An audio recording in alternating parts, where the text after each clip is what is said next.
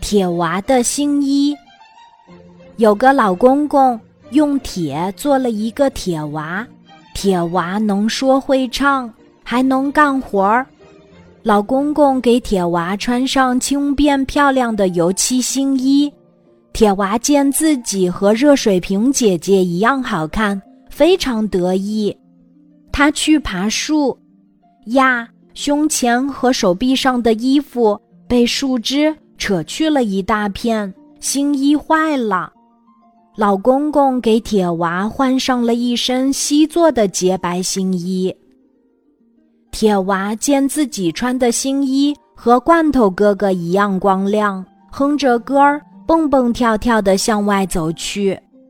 突然，啪的一声，铁娃重重地摔了一跤，身上的西外衣被碰破了许多，新衣又坏了。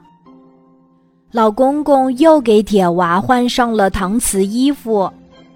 铁娃见自己的衣服和搪瓷杯叔叔的一样厚实光亮，可高兴了，连续在地上翻了十三个筋斗。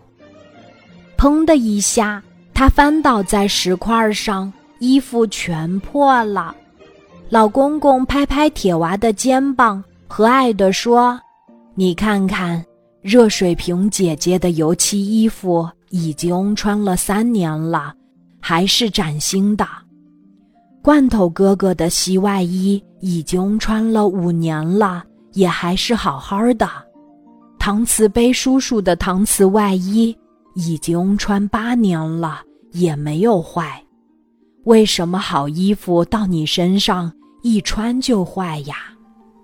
哎，铁娃拍着胸脯说：“我铁娃身体结实，不穿衣服不要紧。”以后就打赤膊算了。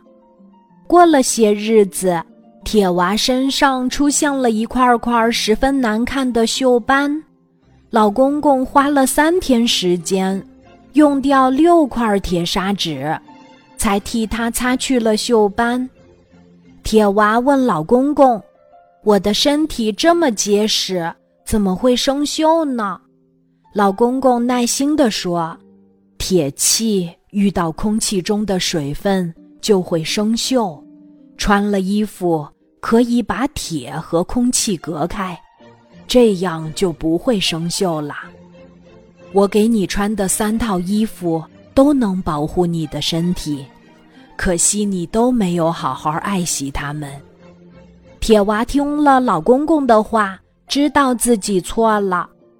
后来。老公公又给铁娃穿上了一身各制的新衣，这个外衣又叫克罗米，和手表壳一样银光闪亮，十分漂亮。这回铁娃可爱惜自己的新衣啦，直到现在他还崭新呢。今天的故事就讲到这里。